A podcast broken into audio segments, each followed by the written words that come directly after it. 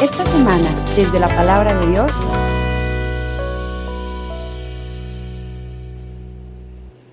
En aquel tiempo, Jesús vio al pasar un ciego de nacimiento y sus discípulos le preguntaron, Maestro, ¿quién pecó para que éste naciera ciego, él o sus padres?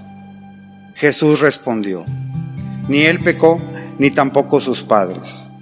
Nació así para que en él se manifestaran las obras de Dios. Es necesario que yo haga las obras del que me envió mientras es de día porque luego, llegada la noche, ya nadie puede trabajar. Mientras esté en el mundo, yo soy la luz del mundo. Dicho esto, escupió en el suelo, hizo lodo con la saliva y se lo puso en los ojos al ciego y le dijo, ve a lavarte en la piscina de Siloé, que significa enviado. Él fue, se lavó y volvió con vista. Entonces los vecinos y los que lo habían visto antes pidiendo limosna preguntaban, ¿no es este el que se sentaba a pedir limosna? Unos decían, es el mismo, otros, no es él, sino que se le parece. Pero él decía, yo soy. Y le preguntaban, entonces, ¿cómo se te abrieron los ojos? Él le respondió, el hombre que se llama Jesús hizo lodo, me lo puso en los ojos y me dijo, ve a Siloé y lávate. Entonces fui, me lavé y comencé a ver. Le preguntaron, ¿en dónde está él? Les contestó, no lo sé. Llevaron entonces ante los fariseos al que había sido ciego. Era sábado, el día que Jesús hizo lodo y le abrió los ojos. También los fariseos le preguntaron cómo había adquirido la vista. Él les contestó, me puso lodo en los ojos, me lavé y veo. Algunos de los fariseos comentaban, este hombre no viene de Dios porque no guardó el sábado. Otros replicaban, ¿cómo puede un pecador hacer semejantes prodigios? Y había división entre ellos. Entonces volvieron a preguntarle al ciego, ¿y tú qué piensas del que te abrió los ojos? Él le contestó, que es un profeta. Pero los judíos no creyeron en aquel hombre que había sido ciego, que hubiera recobrado la vista. Llamaron pues a sus padres y le preguntaron, ¿es este su hijo del que ustedes dicen que nació ciego? ¿Cómo es que ahora ve? Sus padres contestaron, sabemos que este es nuestro hijo y que nació ciego. ¿Cómo es que ve o quién lo haya dado la vista? No lo sabemos. Pregúntenselo a él. Ya tiene edad suficiente y responderá por sí mismo. Los padres del que había sido ciego dijeron esto por miedo a los judíos, porque estos ya habían convenido en expulsar de la sinagoga a quienes reconocieran a Jesús como el Mesías. Por eso sus padres dijeron, ya tiene edad, pregúntenlo a él. Llamaron de nuevo al que había sido ciego y le dijeron, da gloria a Dios, nosotros sabemos que ese hombre es pecador. Contestó él, si es pecador, yo no lo sé, solo sé que yo era ciego y ahora veo. Le preguntaron otra vez, ¿qué te hizo? ¿Cómo te abrió los ojos? Les contestó, ya se los dije a ustedes y no me han dado crédito. ¿Por qué quieren oírlo otra vez? ¿Acaso también ustedes quieren hacerse discípulos suyos? Entonces ellos lo llenaron de insultos y le dijeron, discípulo de ese lo serás tú. Nosotros somos discípulos de Moisés.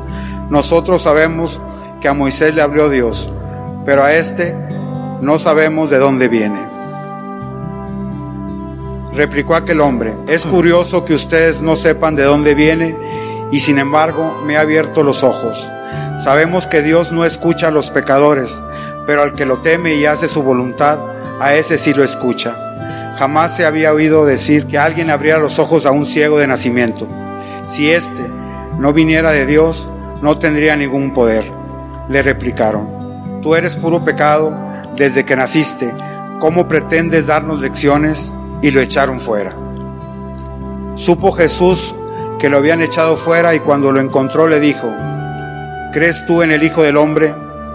Él contestó, ¿y quién es, Señor, para que yo crea en Él? Jesús le dijo, ya lo has visto, el que está hablando contigo, ese es. Y él dijo, creo, Señor, y postrándose lo adoró. Entonces le dijo Jesús, yo he venido a este mundo para que se definan los campos, para que los ciegos vean y los que ven queden ciegos. Al oír esto, algunos fariseos que estaban con él le preguntaron, ¿entonces también nosotros estamos ciegos? Jesús le contestó, si estuvieran ciegos no tendrían pecado, pero como dicen que ven, siguen en su pecado. Palabra del Señor.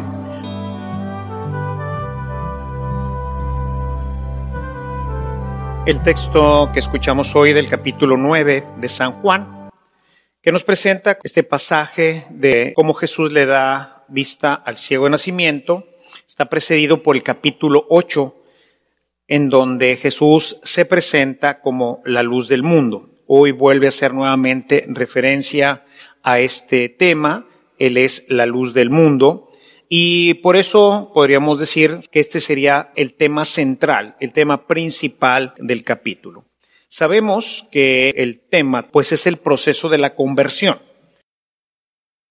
El ser humano nace ciego a la fe. La fe es la que realmente da luz a nuestra vida y esta luz se adquiere a través de Jesucristo. Entonces aquí vemos claramente cómo el encuentro con Jesús es el que produce en un momento determinado ese proceso. Es un proceso en el que el hombre va desarrollando la fe y va adquiriendo de esta forma la luz. En el texto que hoy escuchamos, vemos claramente cómo este encuentro con Cristo, este empezar a ver las cosas, hace que las personas ahora no lo reconozcan, resulta ser una persona ahora diferente.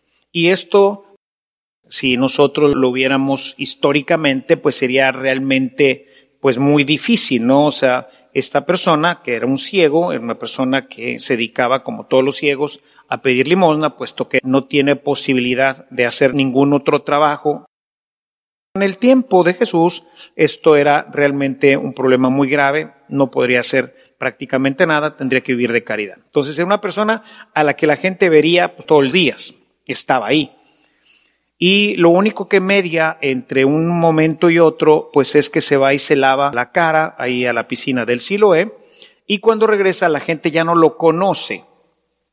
Esto nos da ya la pauta de que esto que ocurrió en la persona no es algo físico, no es algo por lo cual ahora lo desconocen físicamente porque algo en él cambió, sino cambia la persona interiormente. Hay una transformación. Y esto yo quisiera hoy enfatizarlo en nuestra reflexión porque me parece que es un tema no menor, sobre todo si realmente queremos entender lo que significa la conversión.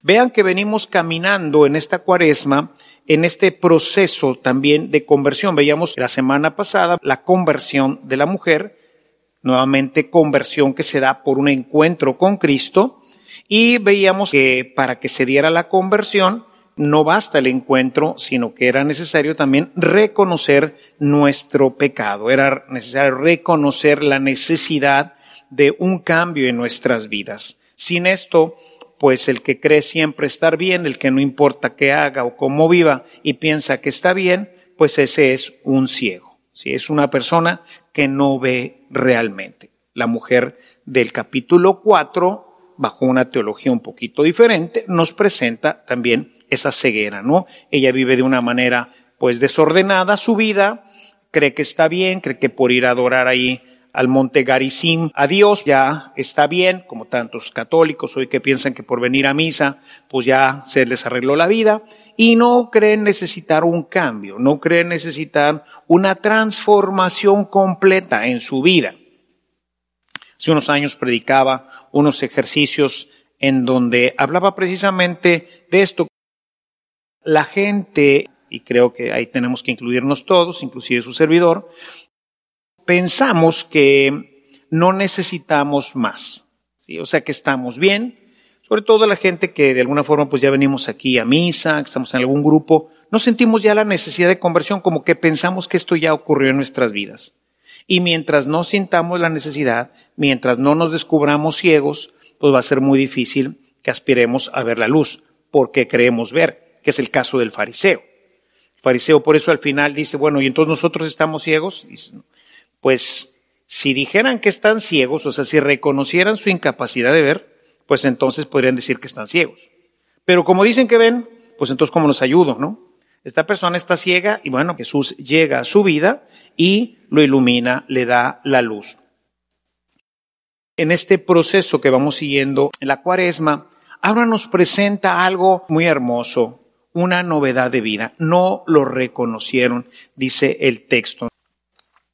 Estamos leyendo el capítulo 9 de San Juan y hoy llama la atención la novedad de vida dice el texto, verso 8, dice, sus vecinos, o sea, la gente cercana, la gente que lo conoce de toda la vida, y los que lo habían visto antes pidiendo limosna comentaban, ¿no es este el que se sentaba a pedir limosna? Unos decían, sí, es el mismo. Otros, en cambio, negaban que se tratara del mismo y decían, no es él, sino uno parecido a él. Pero él decía, soy yo mismo. Vean, entonces aquí hay una incapacidad de reconocer a la persona. Hubo un cambio fundamental, algo que lo cambió radicalmente.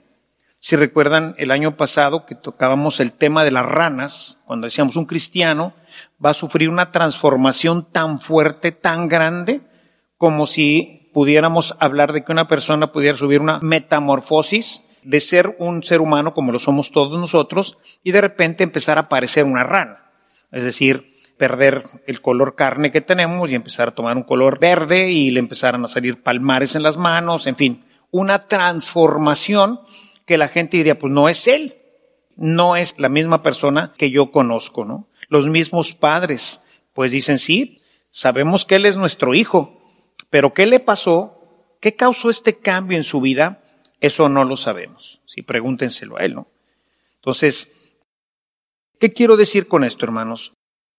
La transformación, el cambio, la conversión que Dios espera en nuestra vida no es una cosa simplemente superficial. Es una cosa que toca esencialmente al ser humano y lo transforma, lo hace una nueva criatura.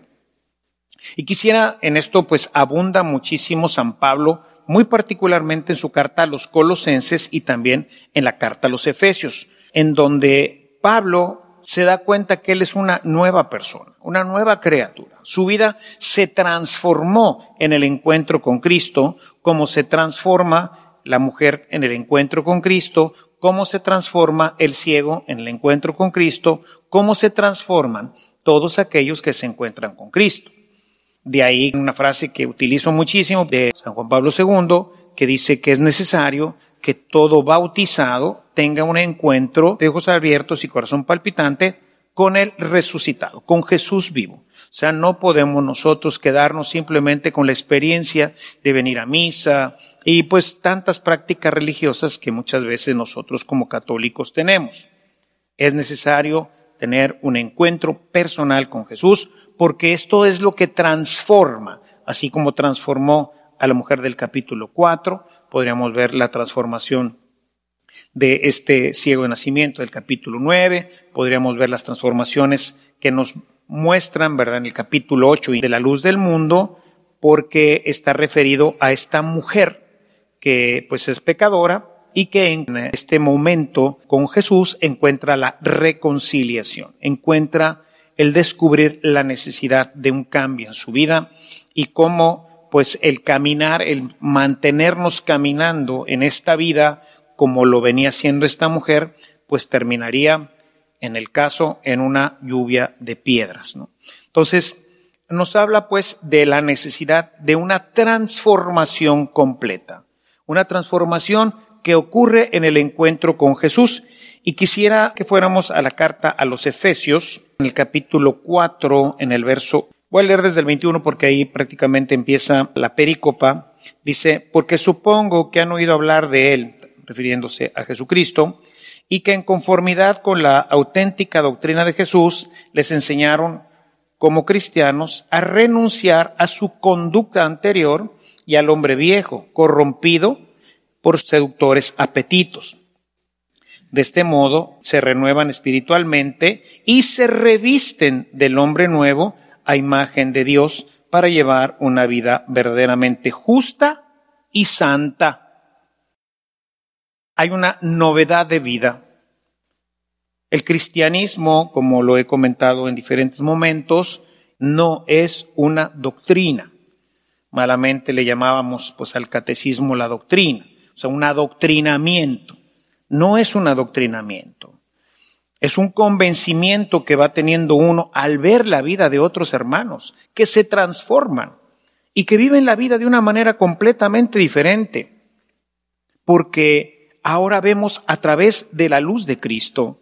Y entonces nuestra vida es diferente, pensamos diferente, actuamos diferente, sentimos diferente, y esto pues nos lleva a tener una conducta diferente en toda nuestra vida. Decía al principio de nuestra celebración, cómo esta situación que ahorita estamos viviendo de la pandemia nos ha llevado a ver las cosas de una manera diferente. Ahora nos damos cuenta de que no necesitamos tanto, o sea, que podemos estar en casa con mucho menos, que empezamos a descubrirnos a nosotros mismos, empezamos a descubrir a nuestra familia, empezamos a ver las cosas con una óptica diferente. Y yo creo que esto es algo muy valioso. Y tenemos que ahora aprovechar este tiempo que estamos en casa para pedirle al Señor que nos abra los ojos, como lo hizo con este ciego, a darnos cuenta de que también nosotros estamos ciegos y no ser como el fariseo, el fariseo que cree que ve. Si ahorita nosotros analizamos cómo pensábamos y qué era lo importante y qué pensábamos hacer en este tiempo, pues nos daremos cuenta de que algo cambió drásticamente. Muchos de nosotros ya teníamos planes para viajes, teníamos planes para las vacaciones, que hoy se ven trastocados y transformados.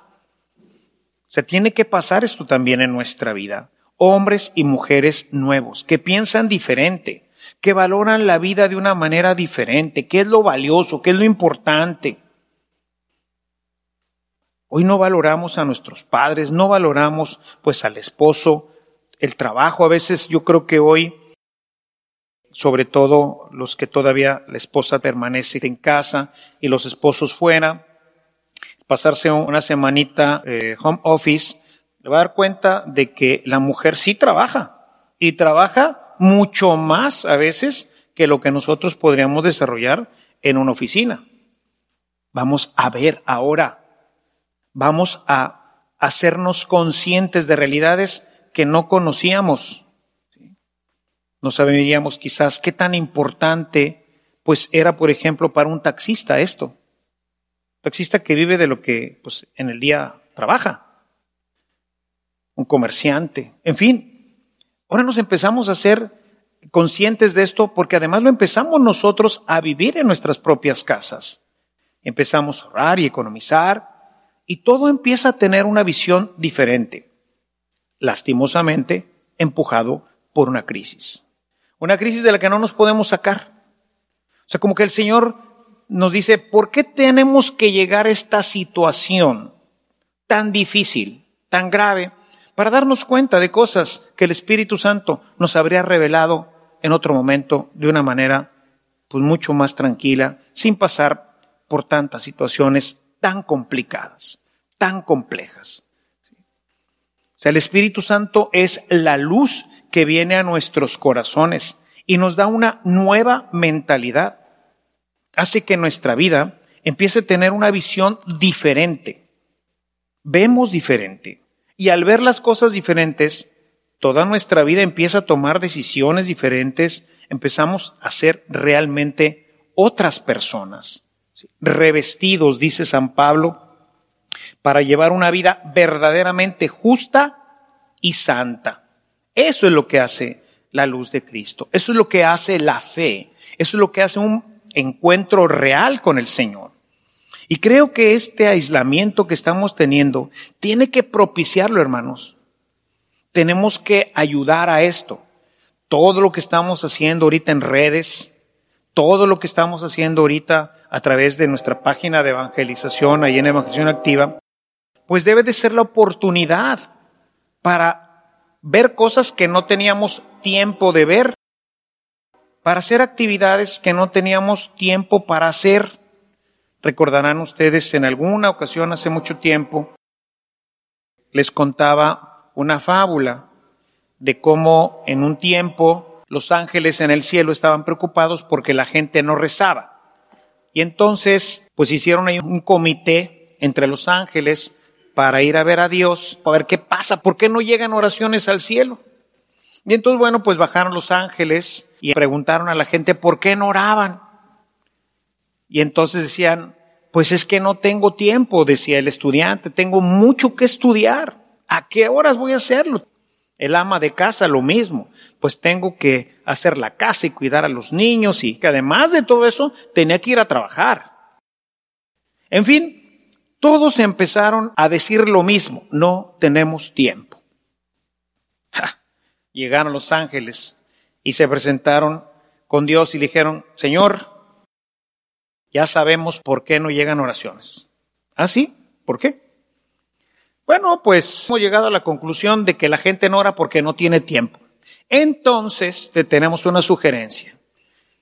Aumentales una hora al día. O sea, que el día no tenga 24 horas, sino 25 horas. Y así, con una hora más, pues todo mundo va a tener una hora para orar.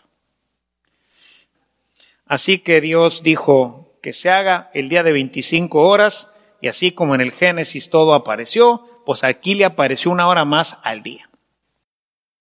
El día ahora tenía 25 horas. No era posible explicar, pero bueno, lo importante no era si se explicaba o no, sino que ahora teníamos 25 horas, una hora más al día. Todos felices, los ángeles más dijeron, ahora sí, no más que se acomoden estos y van a empezar a llegar aquí toneladas de oraciones. Pasaron los días, las semanas, los meses y las mismas oraciones. No aumentó el tráfico de oraciones. Yo, no puede ser esto, algo está pasando, no puede ser.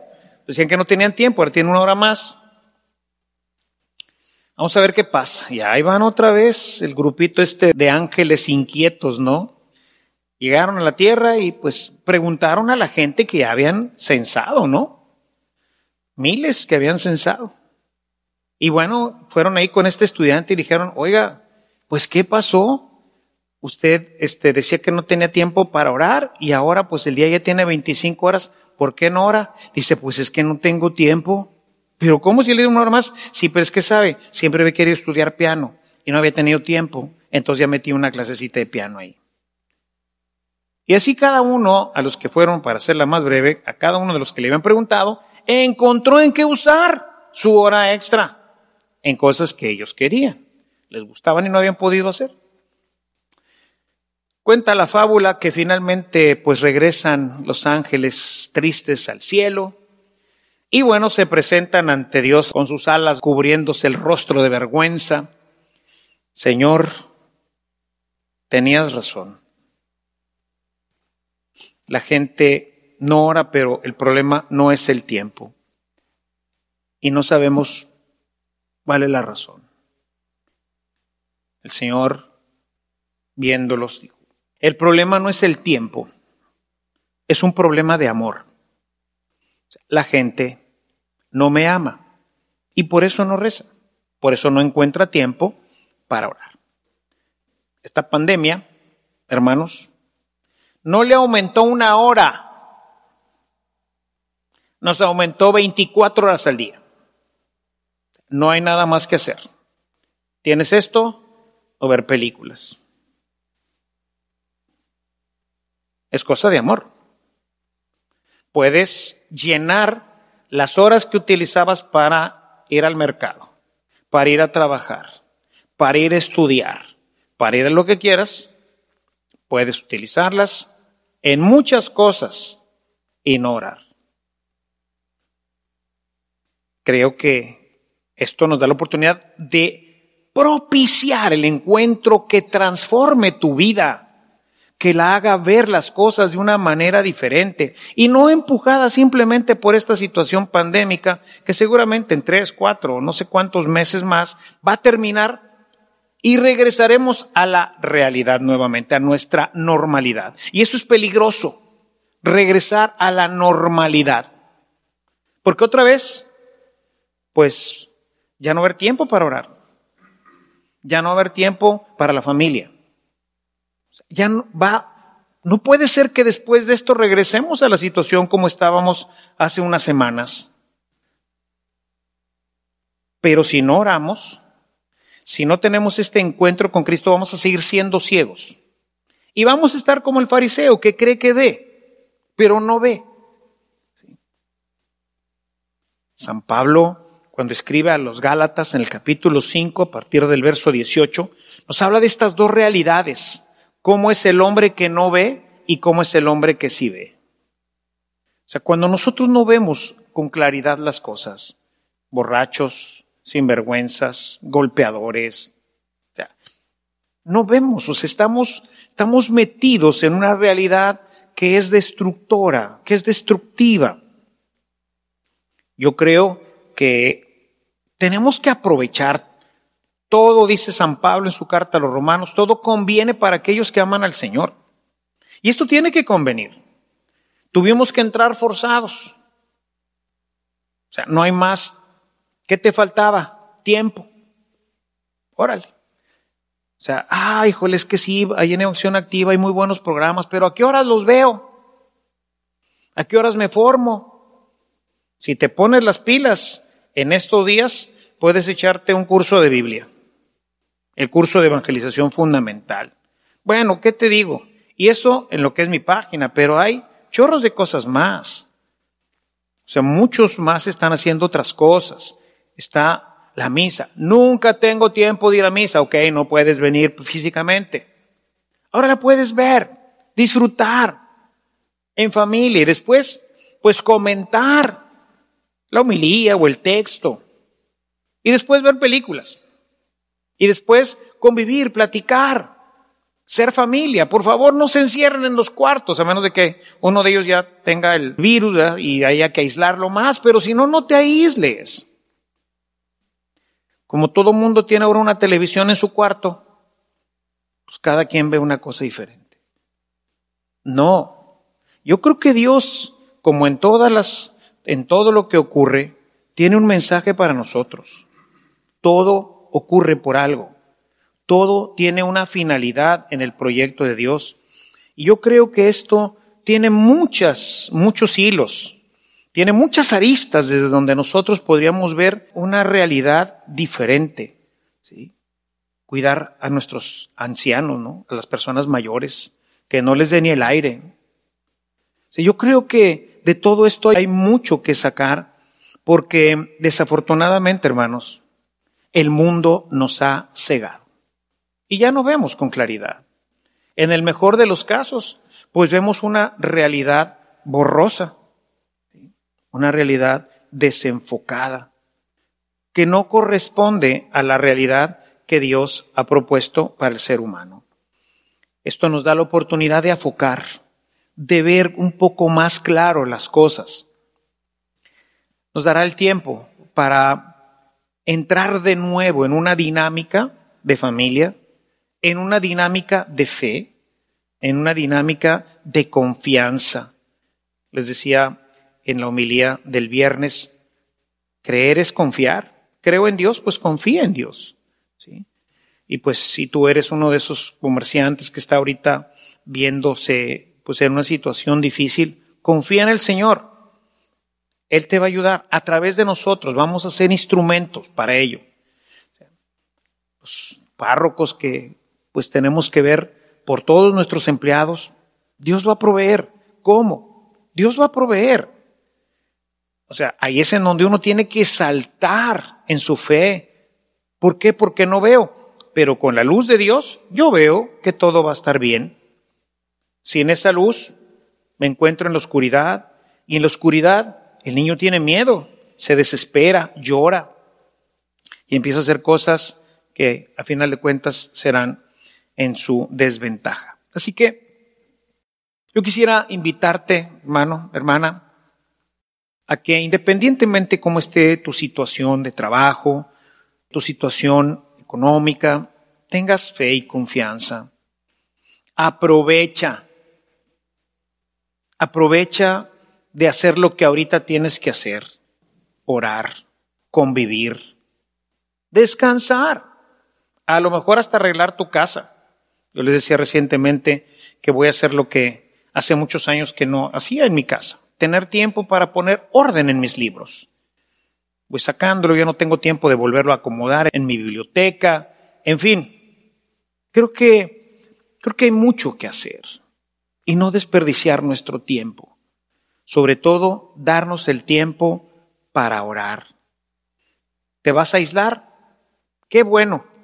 Dice Jesús, entra en tu cuarto y ahí tu Padre, que ve lo secreto, te escuchará.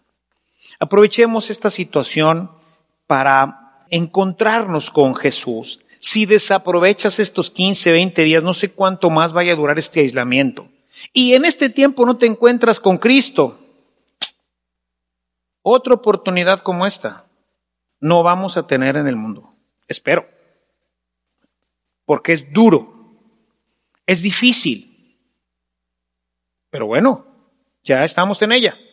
¿La aprovechamos o la dejamos ir? Las crisis muchas veces son inevitables. Pero de una crisis tengo que salir fortalecido. De una crisis tengo que salir renovado. Las crisis siempre, siempre, siempre son buenas.